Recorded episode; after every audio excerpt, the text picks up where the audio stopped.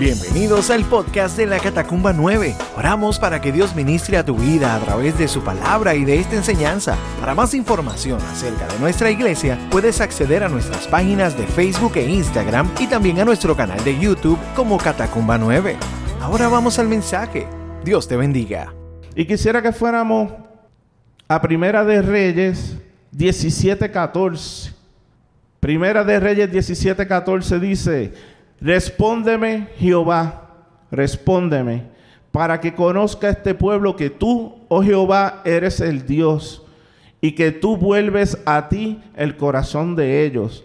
Entonces cayó fuego de Jehová y consumió el holocausto, la leña, las piedras y el polvo, y aún lamió el agua que estaba en la zanja. Viéndolo todo el pueblo se postraron y dijeron, Jehová es el Dios, Jehová es el Dios. Hermano, cuando Elías aparece en la palabra, estaba en el tiempo del rey Acab. Acab era hijo de Omri.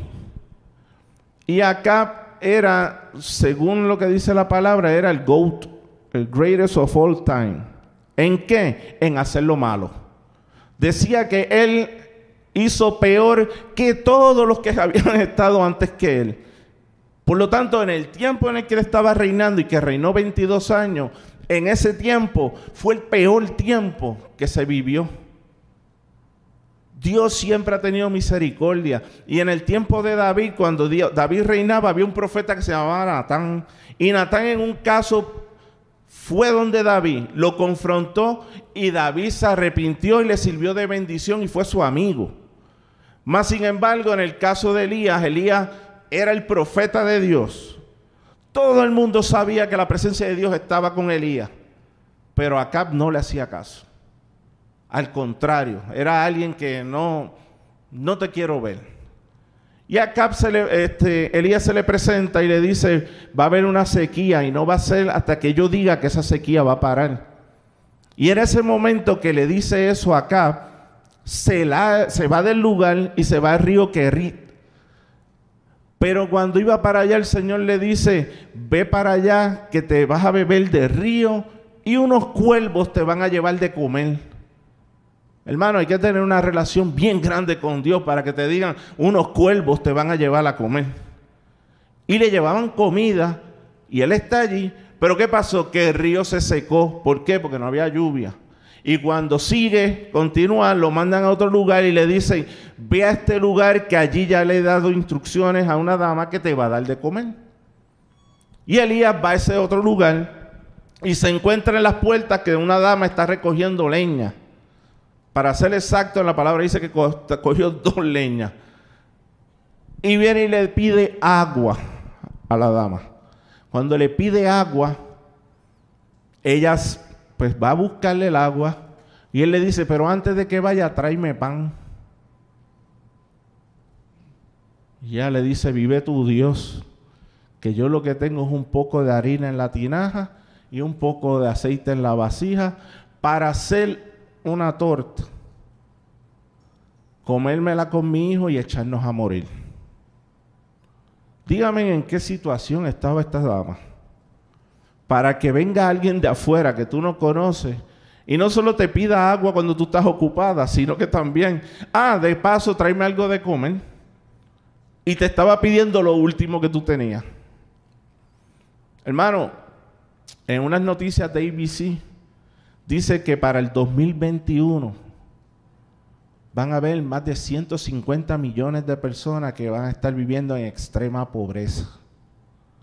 Y la foto era una montaña de basura bien alta y una mamá con su hijo como así de grande al hombro, buscando en ese basurero.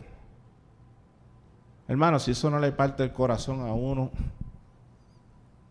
y tú dices, wow, y yo transporto allá y digo, wow, esta dama estaba así, no estaba en un basurero, pero está diciendo algo bien, bien terrible. Esto es lo último que tengo me lo voy a comer y voy a morir. Con mi hijo. Por alguna razón yo antes creía, yo decía, bueno, esta señora era viuda, a lo mejor era mayor, de, era, tenía muchos años, Pero si fuera así, a lo mejor el nene era más grande y la podía ayudar. Por lo tanto, cuando me venga a la mente, pues esta dama no era tan de tanta edad, pues era el niño, era pequeño. ¿Y a cuánto no se le parte el alma saber que no tienes que darle de comer a tu hijo? Tiene que ser fuertísimo. Ayer y estos días hasta me puse a buscar los casos y en este tiempo, desde marzo hasta mayo, habían habido en Puerto Rico 441 casos de maltratos a niños.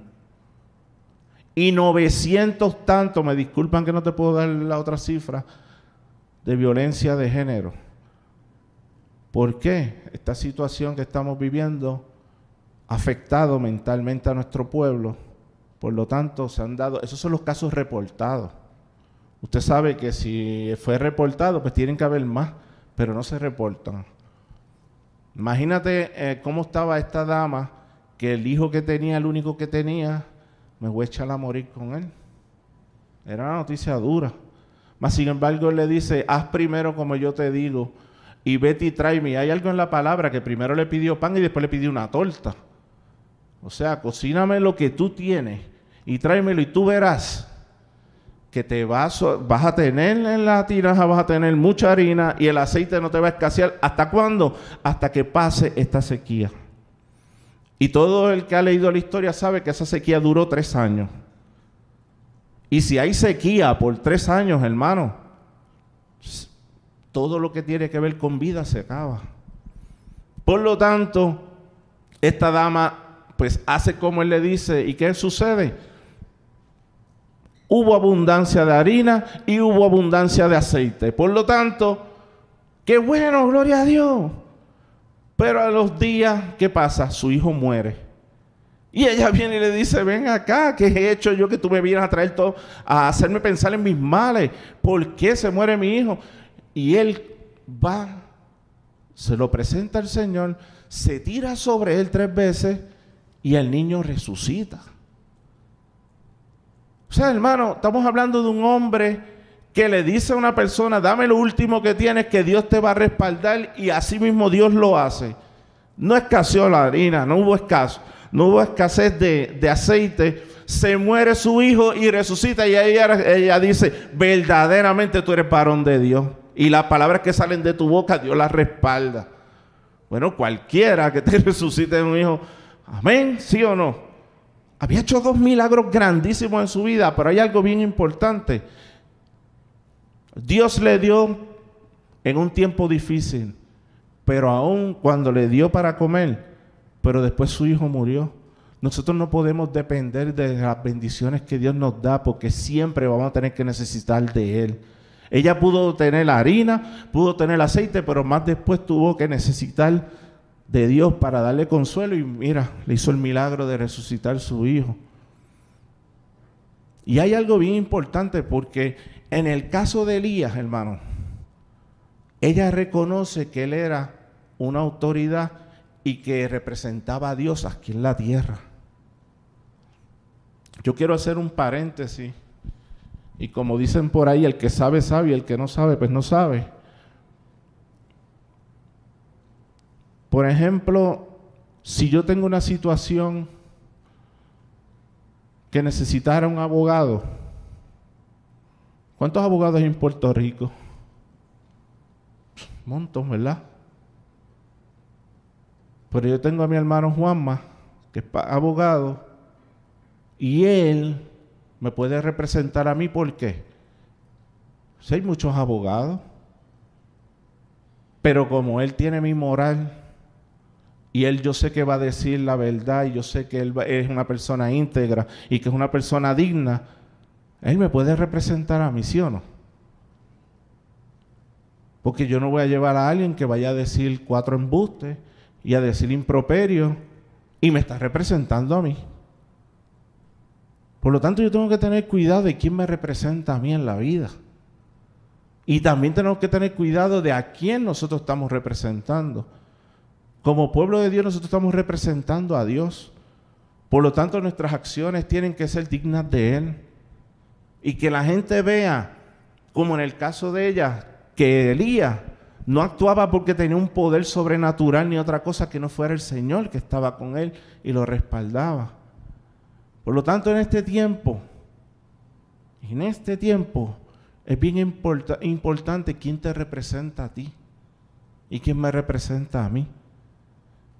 Gracias a Dios mi hija ha estado aquí desde primer grado en la academia. Pero yo imaginándome si Génesis estuviera en otra escuela y un día la me llaman y yo no puedo llegar, yo voy a enviarla a cualquiera que me represente a mí. Que vaya allí y haga algo en nombre mío que a mí no me agrada o que no esté de acuerdo a mis valores. ¿Verdad que yo tengo que escoger a alguien que tenga igual que yo? Por lo tanto, para que alguien me represente a mí, tiene que tener mis valores. ¿Me están escuchando? Sí. Amén. El que sabe, sabe, ¿verdad? Si alguien te va a representar a ti, procura que siempre tenga tus valores, hermano. Y en este caso, vuelvo otra vez a la historia, Elías representaba a Dios. Por lo tanto, todo lo que hacía y como Dios obraba en su vida, él representaba al Señor. Y el Señor lo usaba de una manera increíble. Después de ahí, se va. Aparece y hay una persona que se llama Abdías, que era el, el mayordomo de Acab, y le dice, mira, ve por ahí a buscar, vamos a dividirnos en el reino a ver dónde encontramos pasto, agua o algo, porque se nos van a morir las bestias y todo y nos vamos a ir. Y al día dice, pues vamos, voy a hacerlo. Y cuando está haciéndolo se le aparece allí Elías. Y Elías le dice, dile a Cap que quiero presentarme ante él. Y él le dijo, tú que te vas de aquí para allá, te han buscado por todas partes y no, aparece. Imagínate si yo te di, le digo al rey que tú vas a aparecer y tú no apareces, me va a matar a mí. ¿O tú no sabes acaso que yo he cogido ya 100 profetas que la esposa de Acab quiere matar y yo los he defendido y le he dado pan y agua y los he mantenido en cuevas? él dice cuevas, pero dice de 50 en 50 y eran dos, pues eran dos cuevas, ¿verdad? Son 100. No la división ahí no, no, no van para más. Por lo tanto, este hombre le salvó la vida a 100 profetas de Dios en un tiempo de persecución donde Jezabel, la esposa de Acab, los mandaba a matar a todos.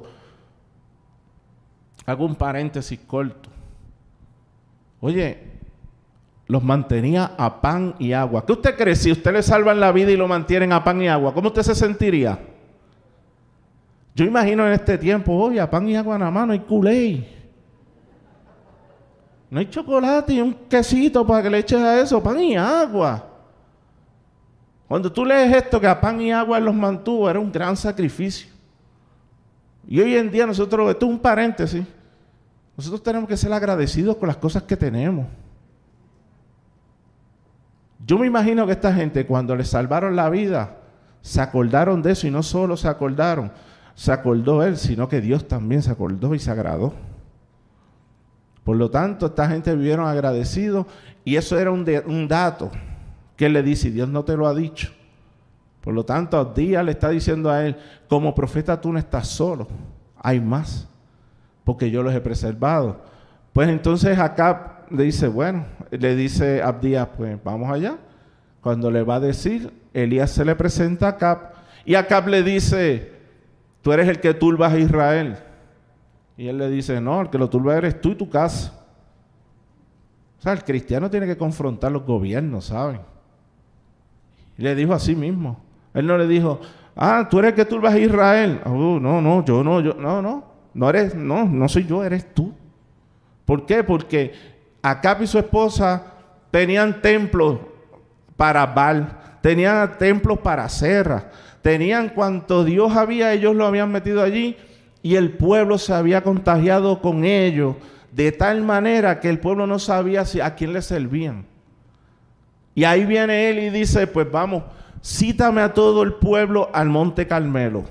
Y cuando van al monte Carmelo allí le dice, al pueblo, ¿por qué ustedes siempre están divagando? No saben bien dónde están parados. El pueblo estaba en un deleite con lo de Baal. ¿Tú saben por qué? Y perdonen los menores, porque el dios Baal, con minúsculas D, él servía a los placeres sexuales y al placer. Y la gente se había dejado ir por la carne y los placeres a, a costas del gobierno. Pues imagínate, la gente estaba revuelta.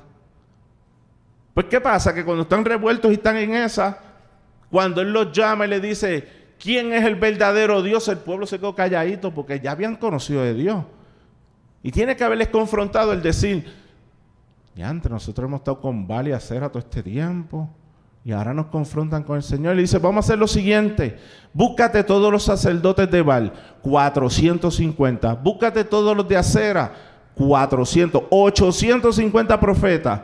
Ustedes van a hacer un sacrificio, traigan dos bueyes. Ustedes hacen su sacrificio, yo hago el mío. Vamos a preparar todo, pero lo único que no va a haber es fuego. El fuego va a descender del Dios que sea el verdadero. Y cuando hacen todo, dicen que los de Val y Acera estuvieron y cuando daba el mediodía gritaban más duro y él decía, griten más duro, puede ser que sus dioses estén dormidos. Y estaba todo, todo, todo, todo hecho. Llegó la tarde, estuvieron todo el día y no se prendió, pero mira, ni una hoja. Y él dice, ahora me toca a mí. Y coge y prepara prepara el, buey, hace todo el holocausto y viene y hace algo bien interesante. Busquen cuatro jarrones de agua. Si tú echas agua, mira, una vez mis tíos, nos fuimos para el monte. Y dijeron, Pucho, a mí me dicen Pucho, Pucho, vamos a comer un pollo asado allá arriba. Y yo dije, wow, un pollo asado. Y subí yo para el monte con mis tíos había llovido. Y llevábamos tres horas y el pollo seguía a cruz. Y cruz, y dale fuego y dale candela y el pollo cruz. Tú sabes cómo terminamos, ¿verdad? Bajando con el pollo, abuela, tíralo ahí, que enfríelo. No hubo manera. ¿Por qué? Porque el agua, el, fuego necesita combustible, necesita calor. Por lo tanto, el agua no puede arder. Porque el agua cuando toma contacto con el fuego, lo que hace es que se esparce. ¿Por qué? Porque la, cuando pasa de líquido a gaseoso, las partículas se esparcen y por lo tanto crea vapor. Y cuando se crea vapor, ¿qué pasa? Enfría el caliente y no le permite que la oxigenación crezca. Y cuando la oxigenación no crece, el fuego se apaga porque se enfrió. Por lo tanto, el agua lo que hace es que apaga cualquier fuego porque no puede arder. Y fíjate que un fuego necesita oxígeno, pero como se enfría al expandirse las partículas, imagínese usted que usted tire cuatro cubos de agua y no vas a prender un fósforo, estás clamando al Señor que ese fuego de allá arriba te prenda eso. Dígame usted si no tenía fe este hombre. Dígame usted si no tenía, no contaba con el respaldo de Dios en todo lo que hacía. Hermano, en nuestra vida puede ser que el temor nos paralice y no veamos lo que Dios quiere hacer con cada uno de nosotros. Cuando este hombre clamó al Señor y le dijo,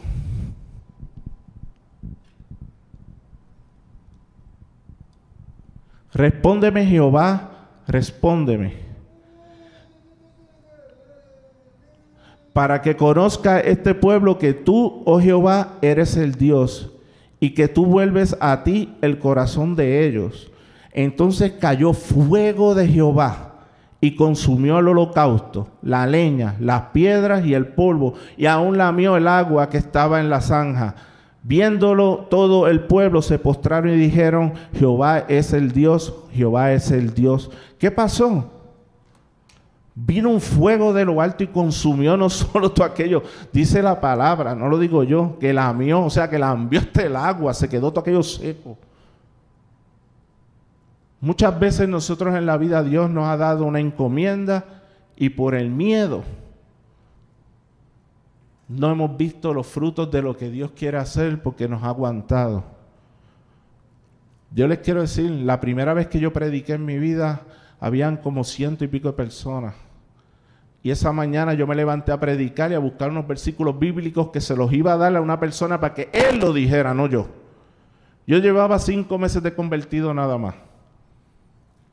Y fue la primera vez que yo sentí en mi corazón que me dijeron, no lo vas a hacer él, lo vas a hacer tú. Y cuando yo sentí eso en el corazón, que era yo, yo solté la Biblia y para aquel tiempo había un juego que se llamaba Genesis, que es lo que ahora es un PlayStation, para aquel tiempo era un Genesis. Yo me fui al cuarto a jugar pelota. Y allá Dios me decía, eres tú, eres tú. Y a mí nadie me había enseñado de cómo Dios le hablaba. Yo sabía que en mi corazón algo me está diciendo que era yo. Y yo decía, pero ¿cómo yo voy a hacer esto?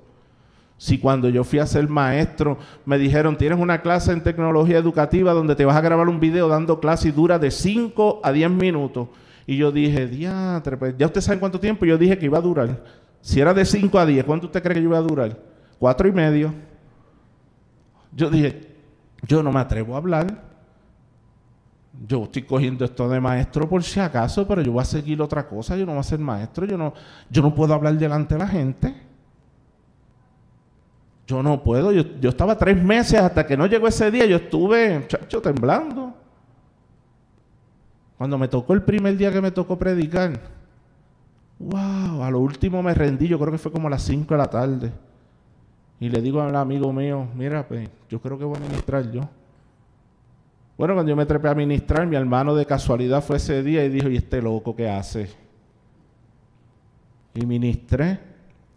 Y al día de hoy me acuerdo hasta de lo que ministré y fuera hace tres, más de 20 años atrás. Hay muchas cosas que en la vida Dios ha puesto para cada uno de nosotros y el temor nos ha vencido. ¿Y saben qué pasa? Que cuando ese temor viene es porque a veces desconfiamos en que Dios al que llama lo respalda.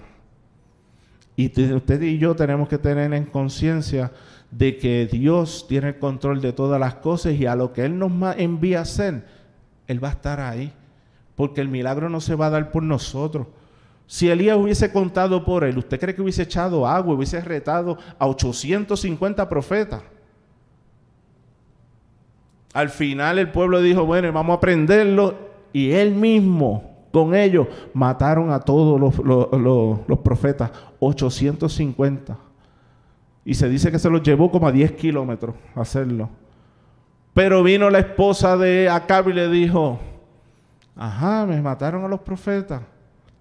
Pues mira, mándale este mensaje, que para esta hora y, y los dioses no me añadan, que tú vas a estar en el mismo lugar de ellos. Y eso hizo que Elías le diera miedo, huyó, corrió un montón y cuando ya estaba fatigado en un sitio, dice la palabra que el Señor le llevó ángeles y le dieron de comer.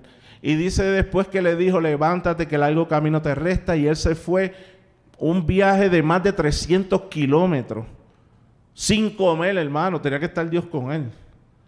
Y allí se metió una cueva. Y allí en la cueva el Señor le fue a hablar y fue, dice que fue un viento primero, y él estaba en la cueva, Dios no estaba allí. Después vino un, terremoto y él continuaba en la cueva porque Dios no estaba allí. Y después vino fuego y él continuaba en la cueva, pero al final vino un silbido apacible y ahí él se quitó las manos de la cara porque allí estaba el Señor. Hermano, en el momento difícil en el que tú estés, ¿sabes qué? Dios está contigo. Elías que había vivido y había visto los milagros más grandes que yo jamás he visto en mi vida y ni he visto en nadie por aquí hacer. Él los vio. Y cuando una mujer lo amenazó, se fue corriendo. Claro, cualquiera puede decir, uy, qué cobarde, una mujer. Es que esa mujer no era cualquiera. Esa es lo que decía, lo hacía. Y yo no sé usted, pero a mí cuando me dicen, José, mi esposa quedó derecho. Yo no sé si a usted le pasa lo mismo. Hay veces que me dice, nene, nene, nene.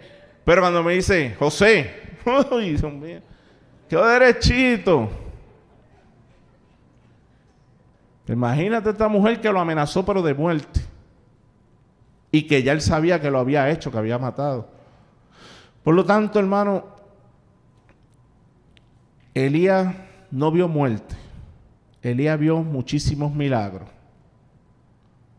Y Dios lo usó en cada uno de ellos y no dejó que el temor le venciera. ¿Por qué? Porque tenía una relación con Dios.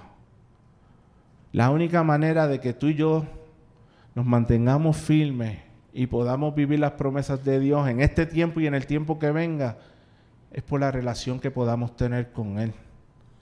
Nuestra relación con Dios tiene que ser lo primero, porque como decía la canción, no hay nada mejor, no hay nada que Dios en nuestras vidas. Se oye bien en la canción, pero se tiene que escuchar mejor en nuestra vida. Que podamos ver las promesas de Dios cada día sabiendo que Él está con nosotros que si este tiempo ha sido duro y, lleva ya como siete meses y para el puertorriqueño lleva más porque es desde María, desde el 2017 esto ha ido y si hay gente que todavía cree que ya nosotros nos recuperamos de María y eso no es cierto. Si usted ve las noticias, preferiblemente las de las cinco, y no estoy dando promoción, pero yo las veo todos los días, tú terminas con los ojos aguados y me tengo que parar. Y perdone que le diga esto, ¿verdad? Pero pregúntale a mi esposa, mamá, este, dame la TH móvil, porque siempre sale alguien. Niños estudiando sin internet, la mamá ayudando como puede, y cuando mira el techo se le está cayendo encima. Hay gente que no tiene lo que tú y yo a lo mejor tenemos de sobra. Por lo tanto, no podemos mirar solamente cómo yo estoy, para no clamar y tener compasión de aquellos que, porque quedan muchos toldos azules todavía. Y encima de eso vinieron terremotos y encima de eso hay una pandemia. Pero encima de eso está un Dios glorioso que vive y reina y que quiere hacer en medio de nosotros y que quiere usar a su pueblo y que te quiere usar a ti, me quiere usar a mí y quiere hacer cosas grandes. Sencillamente si nosotros echamos el temor a un lado y le decimos, yo tal vez no soy gran cosa, pero el que está conmigo sí lo es. Y así como Elías vivió, podemos vivir tú y yo. Porque ¿saben cuál fue el, el, más grande milagro que tenía Elías en su vida?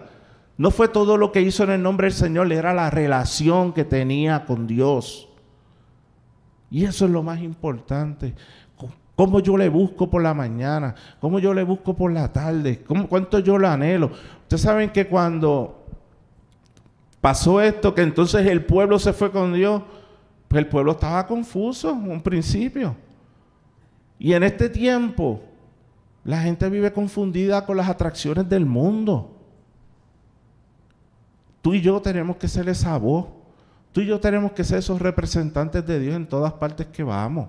Y que Dios nos use y que aprendamos a tener fe de que Dios está contigo y conmigo y que no es por nuestras capacidades y que no es por ni por lo que hice ayer, sino por lo que Dios quiere hacer hoy. Y eso nosotros tenemos que disponer nuestros corazones, hermano. Si usted quiere salirse de ese de esa estadística que todo el tiempo decimos, y esto está malo, y esto está malo. Si usted no ve con los ojos de Cristo, siempre va a estar malo aunque pase todo esto. La única manera que tenemos de que nosotros podamos vivir la vida que Dios quiere es unido a Él. Por lo tanto, yo les exhorto a que busques dónde has dejado tu palabra, dónde has dejado tu relación con el Señor. Le busco más, le busco menos, hablo con Él. Yo tengo una suerte ahora con esto de, de, la, de las mascarillas, porque mira que yo hablo solo. Mi familia se pasan vacilándome de cada jato. Epa, esa conversación que tiene. Ahora con esto, pues nadie sabe que estoy hablando solo. Por lo tanto, puedo estar comunicado con el Señor en todo tiempo. Todos tenemos esa posibilidad de que Elías no tenía algo más especial que tú y yo tenemos hoy disponible, que es su presencia en nuestra vida. Si vemos con los ojos del Señor, difícilmente nos vamos a caer. Y hay algo bien importante. Elías le servía a Dios y se deprimió.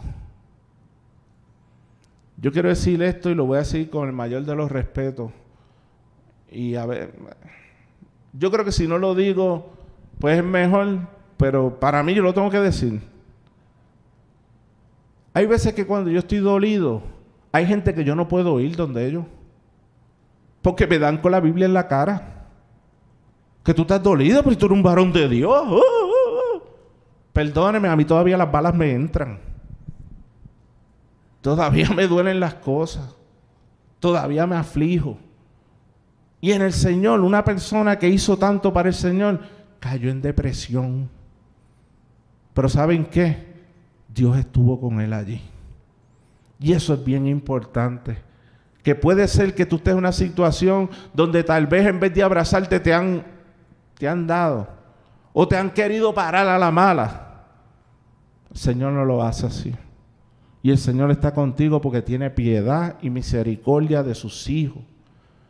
Por lo tanto, si tú estás en un momento duro, que dices, estoy con la, con la transmisión trancada, ni doy para adelante ni doy para atrás, primero que nada, nos puede pasar. Pero sobre todo eso, Dios está contigo y conmigo. Y tiene misericordia de nosotros. ¿Saben qué pasó? Le dijo, vente que te queda trabajo. Vas a nombrar el rey, a ungir el rey de Samaria.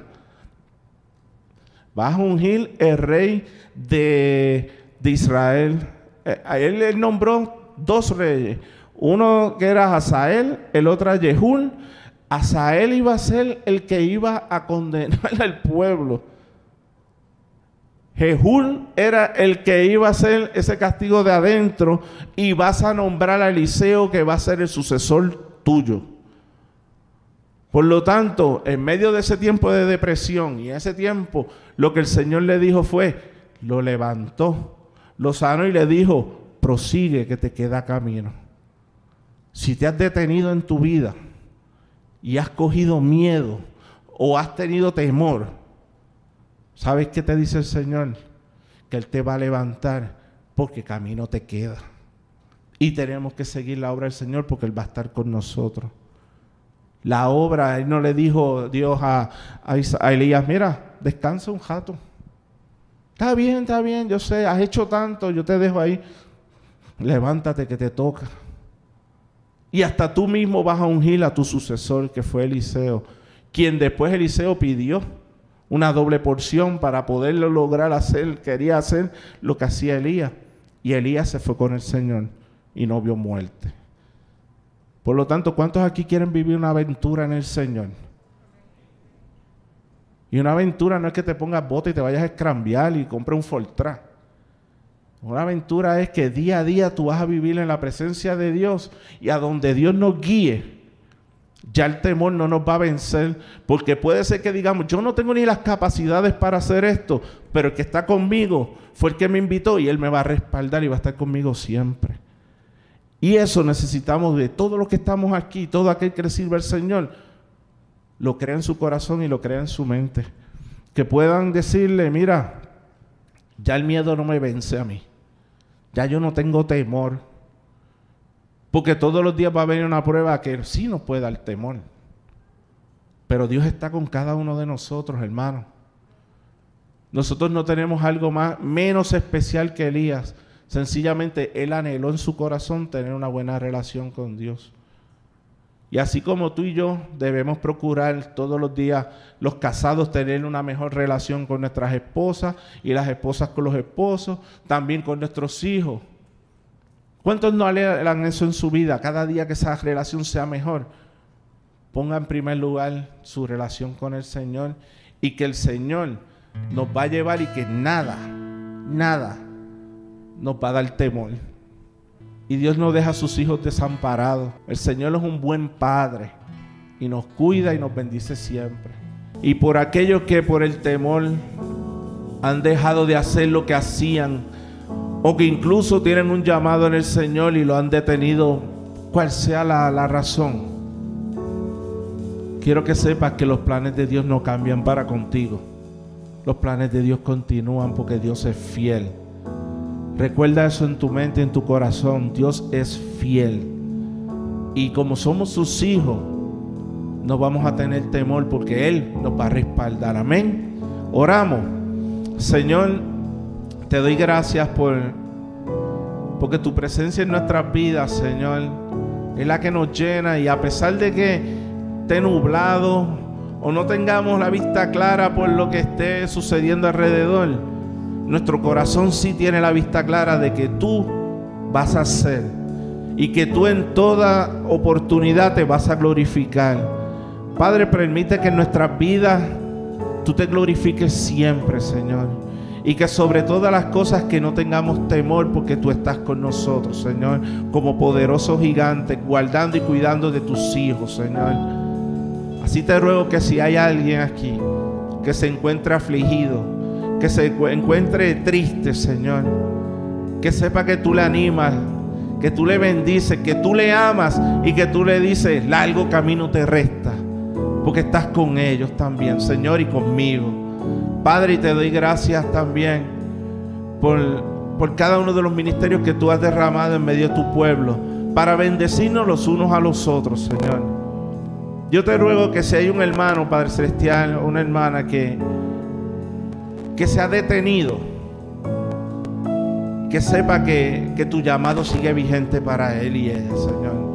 Y que tú quieres bendecirle y que, y que vea que en medio de nuestras debilidades ahí es donde tú te glorificas, Señor. Que no depende de nosotros solamente el creerte y darle hacia adelante porque tú estás con nosotros como poderoso gigante, guardándonos, Señor, y dándonos las herramientas y guardándonos, Padre Celestial, para bendecir a otros, Señor.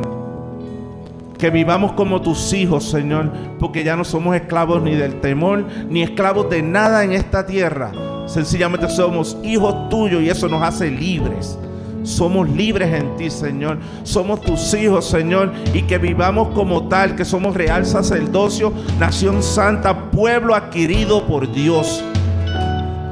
Por lo tanto, no es un pueblo que se deja caer, no es un pueblo oprimido, es un pueblo que vence porque tú estás en medio nuestro, Señor, porque tú venciste en la cruz del Calvario, Señor, y esa muerte nos trae vida a cada uno de nosotros, Señor. Gracias por rescatarnos del mal, gracias por rescatarnos del camino que nos llevaba a la perdición y hoy nos da una vida nueva y una vida llena de aventuras en ti, Señor, donde cada día vamos a ver tu gloria, donde cada día, Señor, vamos a ver que el temor queda atrás. Porque seguimos a ti, a la meta, Señor, que eres tú, Señor. Padre, que no desaprovechemos el tener una relación contigo en todo tiempo, Señor. Que apreciemos esos momentos de estar contigo más que cualquier cosa, Señor. Y que, que tú te glorifiques, Señor. Esperamos que Dios haya ministrado a tu corazón a través de este mensaje. Para más información acerca de nuestra iglesia puedes acceder a nuestras páginas en Facebook e Instagram y también a nuestro canal de YouTube Catacumba 9. Gracias por estar con nosotros. Será hasta la próxima semana. Dios te bendiga.